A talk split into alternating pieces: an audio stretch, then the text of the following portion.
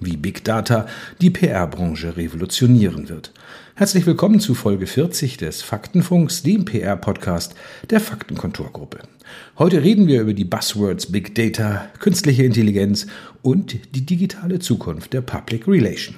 Mein Name ist Jörg Wernin, Ihr Host und Gastgeber im Faktenfunk.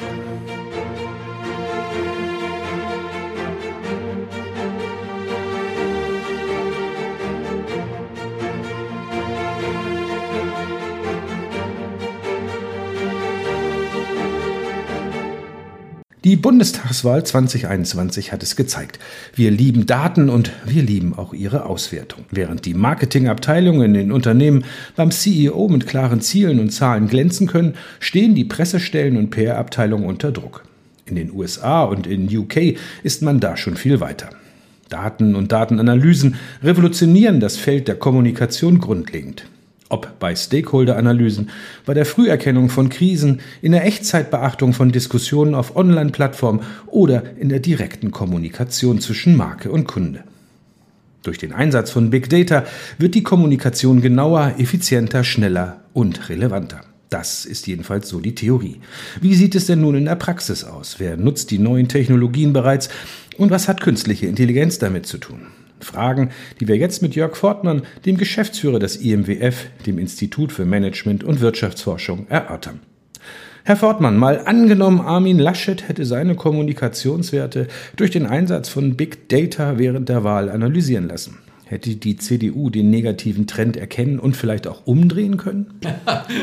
ja, ich sag mal, um den negativen Trend zu erkennen, hat man ehrlicherweise die künstliche Intelligenz nicht gebraucht. Aber was die CDU hätte tun können, sie hätte erkennen können, was die Treiber hinter diesem negativen Trend sind, äh, was insbesondere die Themenaspekte sind äh, und von wem diese Themenaspekte vorangetrieben werden. Und darauf hätte man dann eine Kommunikationsstrategie entwickeln können. Und das hätte wiederum sicherlich helfen können. Das ist ja spannend. Warum macht das in der Politik denn noch keiner so richtig? Besonders bei solchen wichtigen Wahlen wie jetzt. Also ich denke mal, äh, sämtliche Parteien werden ein Medienmonitoring haben. Ähm, aber so wie in vielen Unternehmen vermute ich mal, dass äh, dieses Monitoring weiterhin äh, mechanisch, händisch ist und man die Möglichkeiten der künstlichen Intelligenz viel zu wenig nutzt. Denn mit Hilfe von künstlicher Intelligenz kann ich extrem schnell aber Millionen von Aussagen verarbeiten und mir ein detailliertes Bild über die Medienlage draußen machen. Da kommen keine händischen Programmierer mit und auch ganz simple Auswertungsalgorithmen bleiben in den Ergebnissen dramatisch dahinter. Und wie das so ist, wenn man mit der Steinzeitkeule durch den Wald zieht, ist das eben nicht ganz so erfolgreich, als äh, wenn man sich mit modernen Dingen bewaffnet. Naja, das können wir ja hoffen, da können wir ja nur hoffen, dass es sich in Zukunft ändert. Es soll ja alles moderner, digitaler und schneller werden. Das war unser kurzer Ausflug in die Politik. Kommen wir nun zum Kerngeschäft der PR, der Kommunikation in den Unternehmen. Wo gibt es denn hier schon praktische Beispiele für den Einsatz von Big Data und KI in der PR? Wir haben eine ganze Reihe von Kunden, die insbesondere sich im Thema ähm, Reputationsmanagement unterstützen lassen, die also ganz bewusst sich ähm, die Reputationswerte morgens oder auch alle zwei oder vier Wochen liefern lassen, um ihre Kommunikation daran auszurichten, was denn jetzt draußen in der Kommunikation passiert. Wir haben andere Kunden wiederum, die lassen sich äh, sehr zeitnah analysieren, wie ähm, die Themen aussehen, über die über ihr Unternehmen respektive einen Wettbewerb gesprochen wird, um kritische Themen sehr früh zu entdecken, aber auf der anderen Seite auch zu überprüfen, ob die strategischen Themen, die ich setzen möchte, auch wirklich durchgekommen sind oder wie ich mich da, ich sag mal, noch besser aufstellen kann. Was einige ja schon machen, ist Social Media Monitoring, wenn man da seine Werbung ausspielt. Die Kanäle lassen sich selbst gut auswerten. Äh, die Tools gibt es dafür. Reicht das heute noch aus? Ja, das Social Media Monitoring oder das, was man, ich sag mal, als Anzeigenkunde bekommt, äh, beruht ja darauf, dass ich typischerweise Mengengerüste bekomme. Das heißt, ich kriege gesagt, ähm, wie viel ich geschickt, wie viel ich an Menschen erreicht habe. Aber es gibt mir keinerlei Auskunft über Inhalte. Sprich, was sind eigentlich die Themen, über die draußen über mich gesprochen wird? Wie sind diese Themen zu bewerten? Ähm, wie ist meine Reputation, wie verändern sich Imagewerte. Und diese Inhaltsanalysen, die werden mir typischerweise nicht geliefert. Und das ist, als wenn man als Pressesprecherin, Pressesprecher auf einem Auge blind ist. Ich habe so eine wunderschöne Sicht auf die Mengengerüste. Dummerweise bin ich blind bei den Inhalten. Und so kann man faktisch Kommunikation heute nicht steuern. Predictive Analytics wird heute schon in der Bekämpfung von Verbrechen eingesetzt. Äh, auch private Anbieter wie Securitas arbeiten daran. Wie könnten solche Vorhersageinstrumente in der PR in der Zukunft aussehen? Predictive Analytics ist in der Tat ein Thema, ähm, was noch Zukunftsmusik ist. Ähm, es beruht am Ende des Tages darauf, dass die künstliche Intelligenz Muster erkennt und dann eben guckt, ob so ein Muster wieder auftaucht und dann eben ein frühes Signal sendet, dass bestimmte Dinge wahrscheinlich passieren. Das kann man auch in der PR sich vorstellen. Wir arbeiten an diesen Modellen und ich kann mir vorstellen, dass man in 12, 18 Monaten tatsächlich schon ähm, Vorhersageinstrumente hat, um zum Beispiel krisenhafte Entwicklungen in der Kommunikation frühzeitig als Vorwarnung zu bekommen. Müssen wir uns dann in unserer PR-Branche nicht aber vorher einen ethischen Kodex vielleicht geben, der den Einsatz von KI genau klärt oder auch festlegt?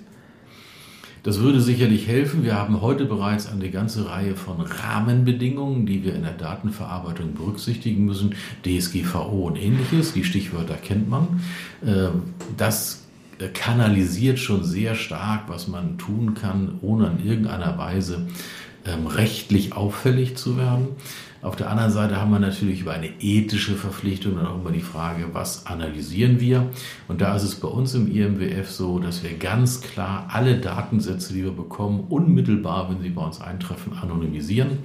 Das heißt, das, was wir bei Cambridge Analytica gesehen haben, das Bilden von äh, Profilings, können wir nicht und wollen wir auch nicht können, weil wir genau das für ethisch nicht vertretbar halten.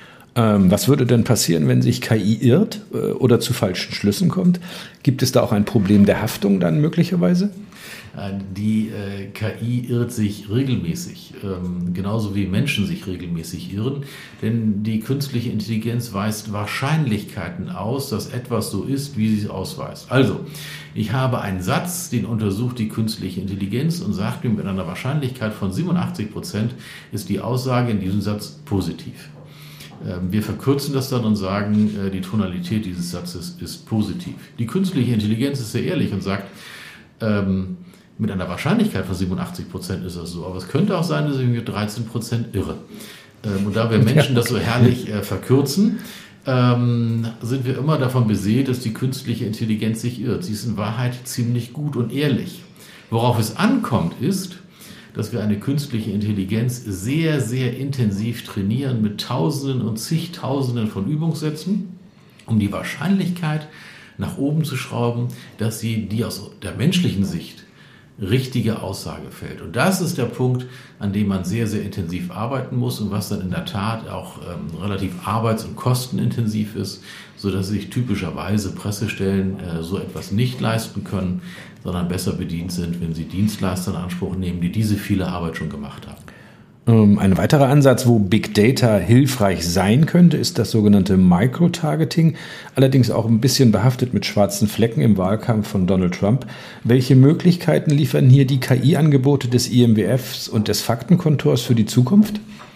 In der Tat ist es so, dass ähm, es aus Datenschutzgründen, auch aus ethischen Gründen zweifelhaft ist, ob wir einzelne Menschen ähm, im Internet targetieren, respektive sie, ich sag mal, über Datennetze verfolgen und verfolgbar machen.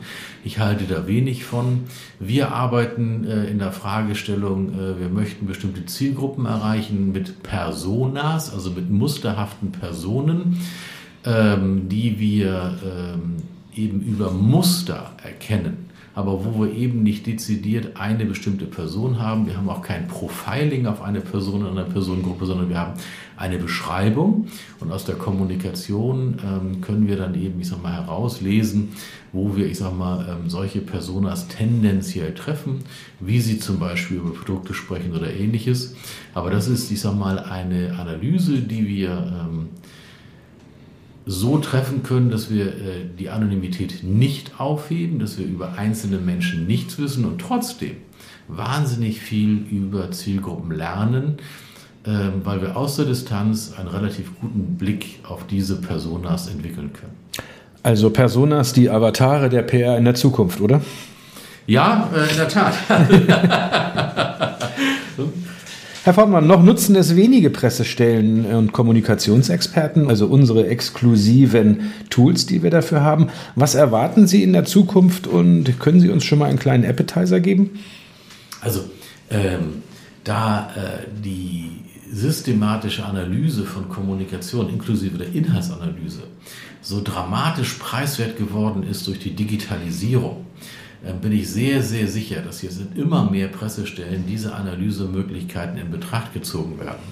Und wenn das in der Vergangenheit nicht so war, dann kann man da niemandem einen Vorwurf machen, denn bis vor kurzem wurden diese Analyse alle händisch gemacht.